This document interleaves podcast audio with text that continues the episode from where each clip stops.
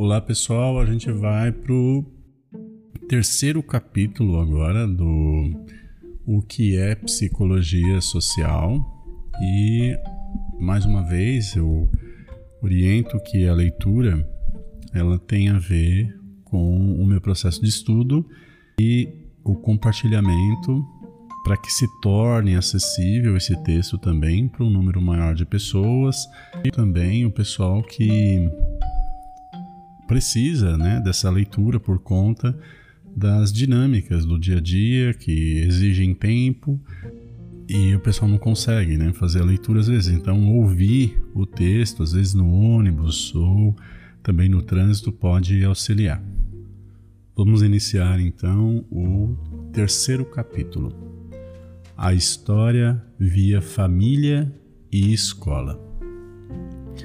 Agora estamos aptos, a partir do primeiro capítulo, que ela fala sobre a questão do contexto e também de como esse, o que é psicologia, o que é psicologia social, como a gente é, a gente segue algumas determinações a partir do grupo social que a gente vive.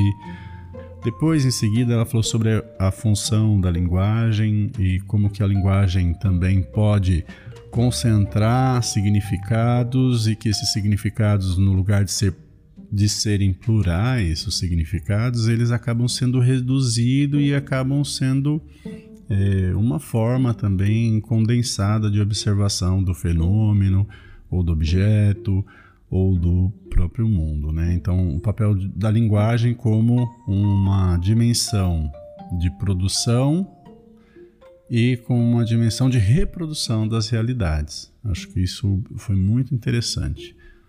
Agora a gente inicia mais uma vez então esse capítulo, né? Por isso que ela fala que agora a gente está apto para analisar a inserção do indivíduo na sociedade.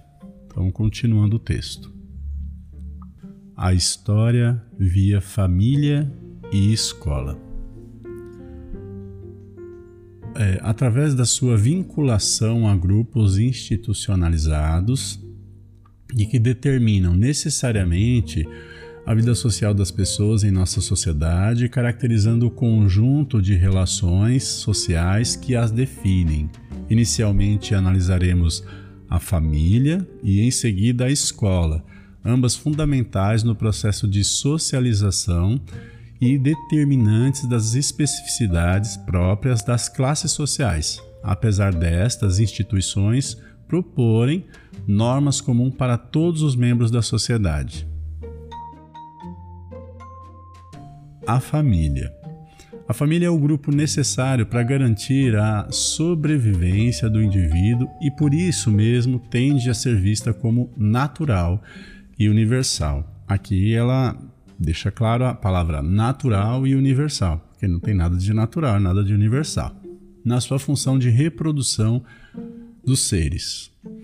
Porém, a ela cabe também tanto a reprodução da força de trabalho como a perpetuação da propriedade, tornando-a assim fundamental para a sociedade e, consequentemente, objeto de um controle social bastante rigoroso por aqueles que detêm o poder.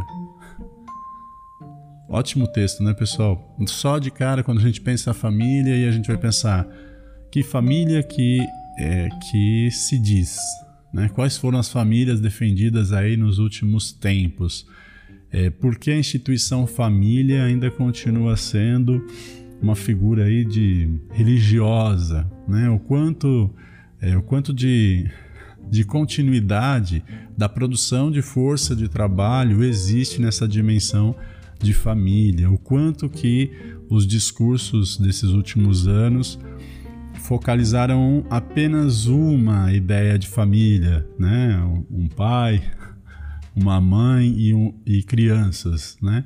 E não pai, pai, mãe, mãe, ou é, as formações familiares que é só a mãe, ou a formação familiar em que é uma pessoa e um gato, né? Hoje a gente tem outra dimensão de família, ainda bem. é, a instituição. Lembrando que esse livro aqui é de 80, né? Da década de 80. Então, imagino como que ele deve ter, como que deve ter sido a percepção do pessoal. Se hoje já ainda é difícil, né? Imagina. a instituição familiar é, em qualquer sociedade moderna, regida por leis, normas e costumes que definem direitos e deveres dos seus membros e, portanto, os papéis de marido e mulher, de pai, mãe e filhos deverão reproduzir as relações de poder da sociedade em que vivem. Podemos observar na sociedade brasileira que na família nuclear cabe ao marido e pai o máximo de autoridade. Nos, é, é curioso, né? Aqui dá uma série de discussões, porque que marido é esse, que pai é esse, que tempo é esse, que homem é esse, né? Que produção é essa desse sujeito? É... Ainda bem que foi discutido isso, né? Ainda bem, porque enfim, continuando o texto, nos casos em que ainda se mantém a família extensa, onde a convivência com tios, avós, etc., em geral, o máximo de autoridade se concentra nos avós. Da mulher sempre se espera submissão, cabendo a ela apenas um poder relativo sobre os filhos em suas relações cotidianas, ficando a responsabilidade das decisões fundamentais sobre a vida do filho, as vidas dos filhos, em geral para o pai. Também na relação entre os filhos podemos observar toda uma hierarquia de poder. O mais velho pode mais que o segundo, o filho homem mais que a mulher.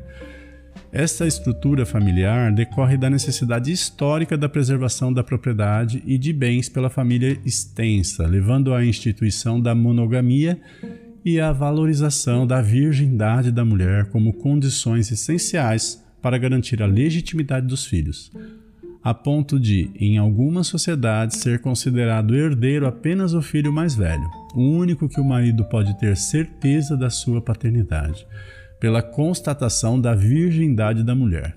Que bom que estamos em outros tempos. Este aspecto foi tão marcante no desenvolvimento do capitalismo brasileiro que até hoje encontramos algumas famílias tradicionais, os chamados quatrocentões, nas quais, durante várias gerações, só eram admitidos casamentos entre membros da própria família, entre primos de vários graus e membros entre tios e sobrinhos e assim garantiam a manutenção e controle dos bens por um mesmo grupo familiar. Com o fluxo imigratório e o desenvolvimento industrial, os donos da propriedade produtiva, dos meios de produção, são os capitalistas, pessoal. Não é a pessoa ali da classe média, tá? as pessoas que detêm o meio de produção. É, é um grande empresário. Não vai ser aqui o, o Uber, não vai ser aqui o pequeno empresário. Não é isso que ele quer dizer, né? Não é isso que que está querendo ser dito aqui. É importante a gente ter a dimensão de quem é o quem é o verdadeiro capitalista, né?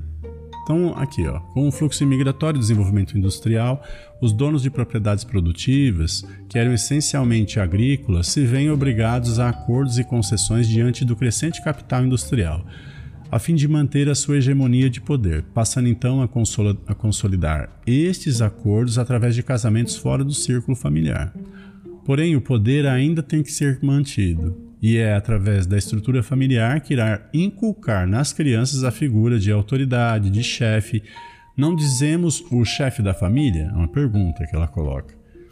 Como necessária para a manutenção e reprodução das relações sociais. Bem interessante, né? Como o desdobramento né, do, do da família tradicional ele tem muito a ver com as práticas é, as práticas de organização do capital numa sociedade, as práticas de chefia, hierarquização, respeito ao líder, essas coisas, né? Hum. É dentro desta lógica que se atribuem também características peculiares ao homem e à mulher, consideradas necessárias para a reprodução da família e da sociedade. São atributos que vão desde os físicos até os de interesses e que podemos constatar através de expressões que frequentemente escutamos em volta de nós, tais como menino não chora, é, ela é tão sensível, homem tem que ser forte, menino não brinca com boneca. Mas para a menina se comenta: veja só o instinto maternal. Menino, vá brincar lá fora. O que você está fazendo aqui dentro? Né? Olha que legal esse texto. Mas, menina, não brinca na rua. Menina, você não tem parada, parece um moleque. O rapaz sai e volta de madrugada e se pergunta: se divertiu, meu filho? A moça sai e volta de madrugada. O que, que os vizinhos vão dizer de você voltando agora? em relação à autoridade, respeite o seu pai, menino. Não discuta com os mais velhos. Quando você crescer, você vai entender. Seus pais só querem o seu bem, em geral, para justificar alguma ordem absurda, incompreensível. Vocês já pensaram por que a Mônica, do Maurício de Souza, é tão engraçada enquanto a Magali é tão sem graça? É uma pergunta. O cômico é sempre o inusitado, o inesperado, e no caso, a Mônica, sendo dominadora, briguenta, está fora dos padrões. É, caso único. Ela é um bom exemplo do errado, que enfatiza o certo. Todas essas palavras que eu falar mais acentuada é porque elas estão entre aspas. Se não, experimentem chamar uma garotinha de 8 anos de idade de Mônica e vejam a sua reação. Voltando ao nosso indivíduo, que afinal é o enfoque da psicologia social, vamos analisar como o grupo familiar atua sobre esse indivíduo durante o processo denominado geralmente de socialização primária. Uma criança recém-nascida depende, para sua sobrevivência, de outras pessoas, e é através desta relação que ela vai aprendendo o mundo que a cerca. A relação de dependência que existe entre ela e aqueles que a cuidam faz com que estes sejam extremamente importantes para a criança, durante o seu processo de desenvolvimento, pois no momento em que consegue se perceber distinta do seu meio e dos outros, estas pessoas se tornam os outros significativos, ou seja, outros com os quais ela se identifica emocionalmente e através dos quais vai criando uma representação do mundo em que vive. E que para ela é o mundo, sem alternativas possíveis. Pela identificação emocional com os outros significativos, o mundo deles é o da criança, existindo, portanto, apenas um mundo possível, uma visão de mundo, uma maneira de, de se organizar, apenas uma forma de uma forma de expressar, apenas uma forma também de agir. É interessante, né? O processo aqui é semelhante ao da análise que fizemos da linguagem como arma de poder acrescentando-se nesta situação um forte componente emocional afetivo, além de um processo de generalização que ocorre em função da ocorrência existente entre as visões de mundo e de valores das pessoas que constituem um grupo familiar. Vejamos um exemplo. Desde cedo, a mãe ensina a criança a não mexer nos enfeites da sala. O não mexa aí da mãe é repetido em outras ocasiões pelo pai, pelas tias, pelas avós, e assim a criança vai generalizando que todo mundo não a deixa mexer naqueles objetos, que criança não pode mexer naqueles objetos, até concluir que não se deve mexer nos objetos que enfeitam uma sala. É assim que se formam aqueles valores que sentimos tão enraigados em nós, que até parece termos nascidos com eles. Esta visão única do mundo e de um sistema de valor só irá ser confrontada no processo de socialização secundária, ou seja, isto é, através da escolarização e profissionalização, principalmente na adolescência, época em que o jovem questiona os outros significativos. Não por ser uma fase natural como pretendem, mas porque, através de outros laços afetivos e através do seu pensamento e experiências sociais e ou intelectuais, o jovem se depara com outras alternativas, com outras visões de mundo, que o levam a questionar aquela que ele constituiu ou construiu como sendo a única possível. Gente, isso aqui é muito claro, legal, né? É normal, existe uma normalização em dizer ah, ele é adolescente, por isso que ele faz isso, ou jovem é rebelde. Aqui fica bem claro que é por conta desse desses círculos né, sociais que vão se ampliando e ele pode contrastar é, contrastar com aquele que ele fazia parte, né, aquela célula familiar apenas. Retornando à análise que fizemos do processo grupal e da consciência de si, poderemos entender por que a família tende a ser sempre tão preservadora, ou melhor, tão conservadora. Pois as relações de poder que caracterizam os papéis familiares são sempre apresentadas como condições naturais e necessárias para a sobrevivência dos filhos, como condições biológicas, não se distinguindo o que é determinado história e socialmente do que é fisicamente necessário para a preservação da espécie. Este aspecto que, via de regra, impede, nos momentos críticos do grupo familiar, o tomar consciência dos papéis e das relações de poder historicamente determinadas, pois estas são vistas como naturais. Abre aspas, o poder é um dever, é uma questão de sobrevivência, fecha aspas. Tanto é assim que as crises de um casal são justificadas por diferenças de temperamento e por incompatibilidade de gênios, quando não por crueldade mental de um dos parceiros, sem se questionar como eles vêm desempenhando seus papéis, de como se dá a relação de poder entre eles e o quanto estão vivendo e reproduzindo, no âmbito das relações afetivas, as determinações institucionais.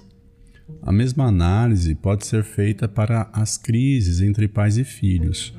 A rebeldia do jovem e a quadratura dos velhos são expressões que retratam bem a existência de uma luta pelo poder, que, apesar das analogias feitas com diferentes espécies de animais, ideologias da sobrevivência do melhor, aquele darwinismo social tacanho, né, mantém uma diferença fundamental os animais lutam instintivamente para garantir a sobrevivência da espécie. Os seres humanos, para a manutenção do poder de alguns na sociedade em que vivem, o que é interpretado por algumas teorias sociológicas como preservação da sociedade. Eles assim agem para não instintivamente, mas inconscientemente.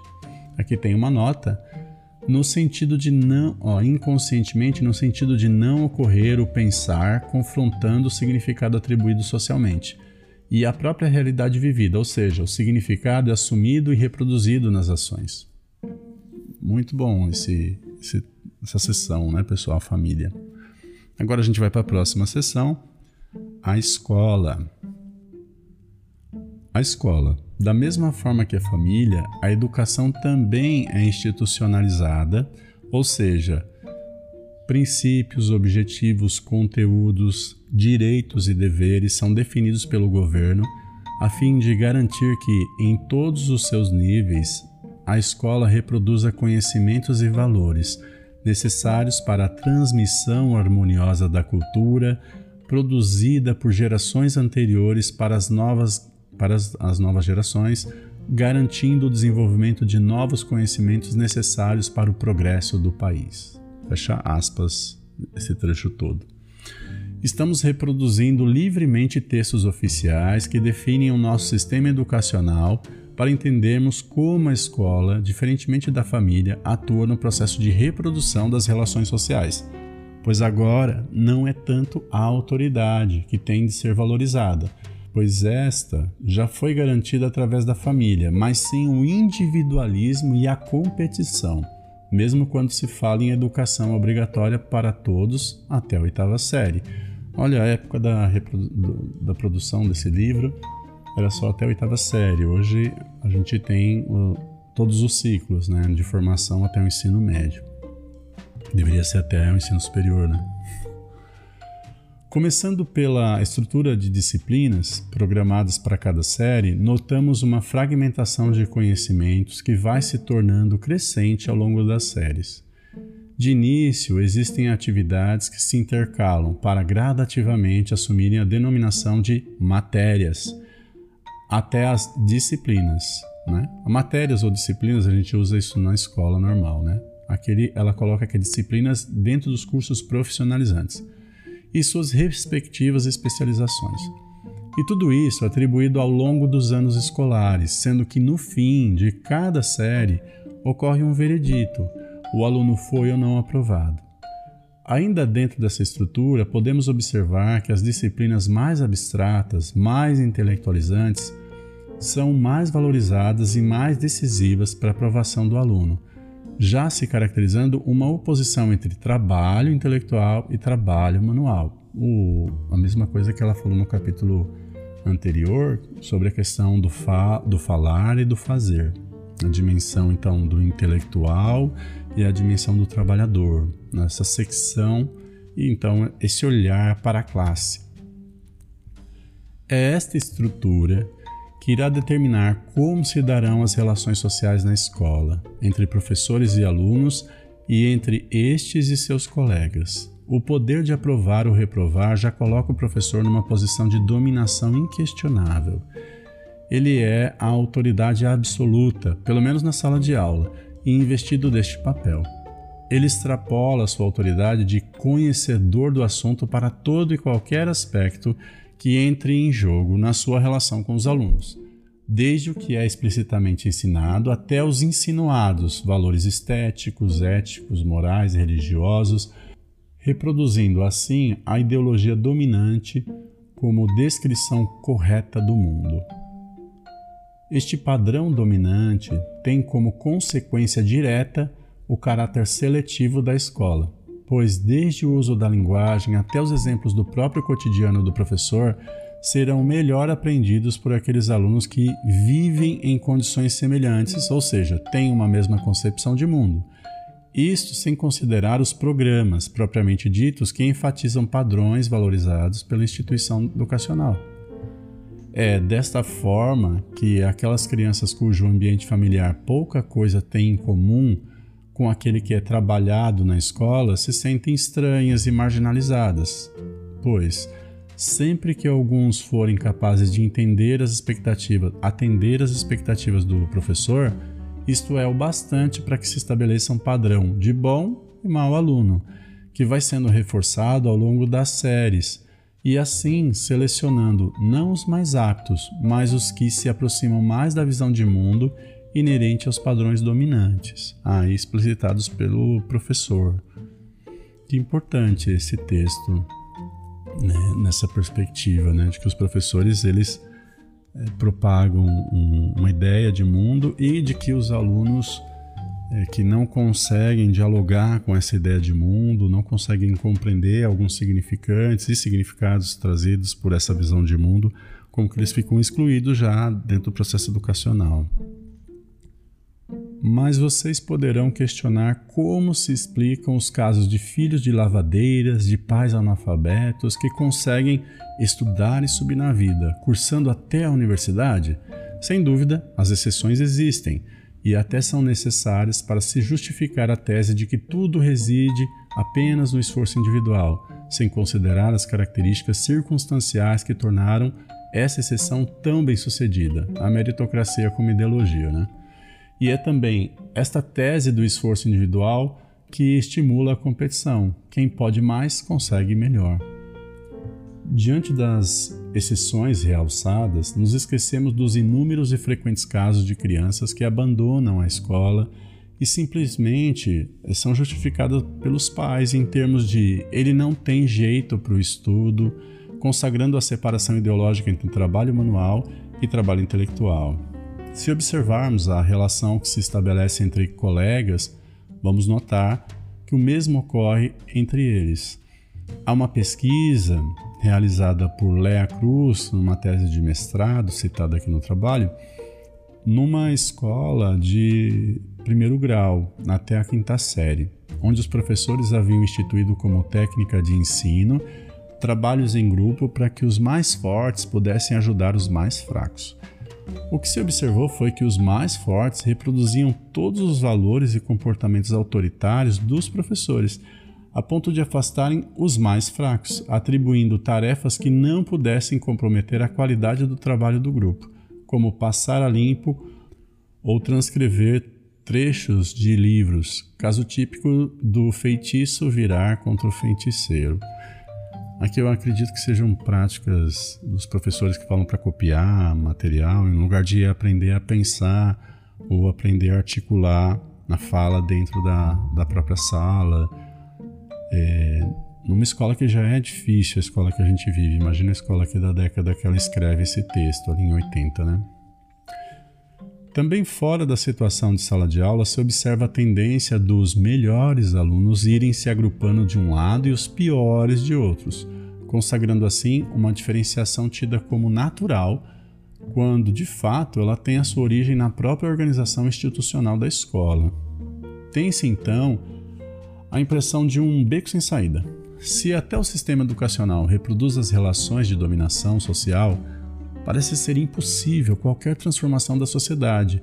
Por outro lado, não podemos nos esquecer que as relações de dominação implicam em contradições geradas pela contradição fundamental do sistema capitalista, que é a contradição da luta de classes.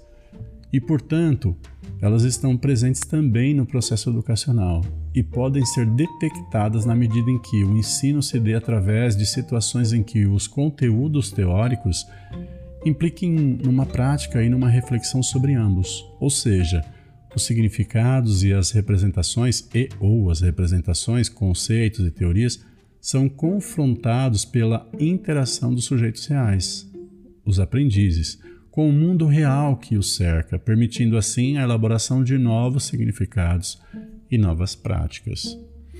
Em outras palavras, é a escola crítica, a escola onde nenhuma verdade seja absoluta, onde as relações sociais possam ser questionadas e reformuladas, o que propiciará a formação de indivíduos conscientes de suas determinações sociais e de sua inserção histórica na sociedade. Consequentemente, as suas práticas sociais poderão ser reformuladas. Aqui a gente tem que lembrar do Paulo Freire, necessariamente com a pedagogia do oprimido, a pedagogia é, da. A gente tem a pedagogia da autonomia, é, entre outros textos importantes dele. E suas práticas, claro. Um bom exemplo desta escola foi parcialmente vivido em 1968-69, quando em vários países do mundo o ensino universitário era questionado, no Brasil o governo preparava um anteprojeto de reforma universitária sem qualquer consulta às bases, o que desencadeou uma série de movimentos entre estudantes e professores contra este anteprojeto. Em várias universidades, foram criadas comissões paritárias para efetuarem uma análise crítica, não apenas do projeto, mas das próprias condições pedagógicas existentes, desde o conteúdo, métodos de ensino, sistema de avaliação e aprovação, até as relações aluno-professor em sala de aula. Deste questionamento surgiram várias propostas, sendo algumas realizadas em caráter experimental, procurando se transformar a situação de sala de aula numa nova relação onde professor e aluno trabalhavam lado a lado, sem imposições de poder, visando a criação de conhecimentos através de teoria e prática intimamente ligadas, não havia mais aulas expositivas. O sistema de avaliação proposto era conjunto e contínuo, ou seja, a avaliação conjunta se referia tanto ao aluno, ao professor, às atividades realizadas, como ao próprio programa desenvolvido, enquanto que a avaliação contínua se referia às tarefas, passo ou prática, passos ou práticas desenvolvidas permitindo ao aluno enfrentar atividades cada vez mais complexas, de tal forma que o próprio aluno podia se autoavaliar, tirando do professor o poder absoluto da nota. Quem avalia o aluno era o próprio produto realizado por ele. Aqui acho que a gente tem uma dimensão de responsabilização e de emancipação com relação à dimensão de aprendizagem. É, isso é muito complicado no sistema de ensino que a gente tem, que é, segundo o próprio texto que a gente lê, gera competitividade, geram disparidades muito consistentes e que a gente, nesse, durante todo esse percurso, não está conseguindo é, se, se desarticular disso. Então a gente segue os mesmos padrões é, de produção, de conhecimento, de produção de hierarquizações e de reprodução do capital. Esta experiência durou um semestre. No ano seguinte, o poder institucional exigiu um retorno às normas vigentes, sob pena de não reconhecimento de diplomas e, portanto, o impedimento de um futuro exercício profissional. Foi o suficiente para que todos se submetessem a elas. Porém, podemos observar que aquelas pessoas envolvidas no processo, as quais efetivamente aceitaram o desafio e procuraram novas formas de trabalho educacional, não regrediram jamais às formas tradicionais. No que dependia do professor, elemento constante, sempre se procurou concretizar a nova relação aluno-professor, sem dominação, sem imposição de conhecimentos, mas desenvolvendo atividades conjuntas avaliadas por todos diante de um produto decorrente dessas atividades.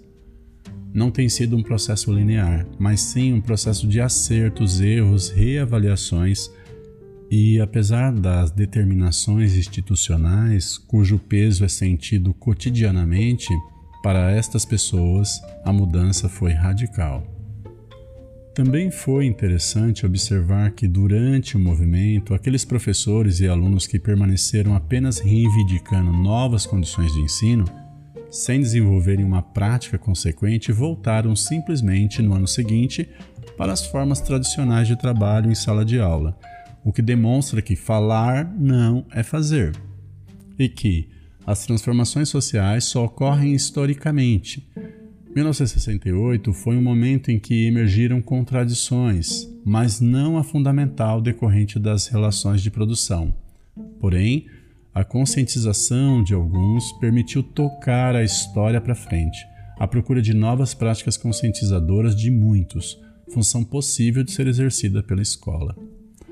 É de Leontiev a afirmação de que, abre aspas, relação entre o progresso histórico e o progresso da educação é tão estreita que se pode, sem risco de erro, julgar o nível geral do desenvolvimento histórico de uma sociedade pelo nível de desenvolvimento do seu sistema educativo e vice-versa. Fecha aspas. Caberia ainda uma análise de outros grupos de convivência que são menos institucionalizados, como os de lazer, mas que também reproduzem as relações sociais na atribuição e cristalização de papéis. Basta um exame de quanto qualquer grupo julga ser essencial a existência de alguém que lidere os companheiros e o quanto ter características de liderança é valorizado por todos. E se aprofundarmos a questão, veremos que o que está em jogo é a emergência de uma autoridade que mantém os vínculos de dominação mesmo em grupos onde, aparentemente, todos se propõem como iguais, porém, fazendo concessões às diferenças individuais. Chegam a afirmar que uns são necessariamente melhores que outros.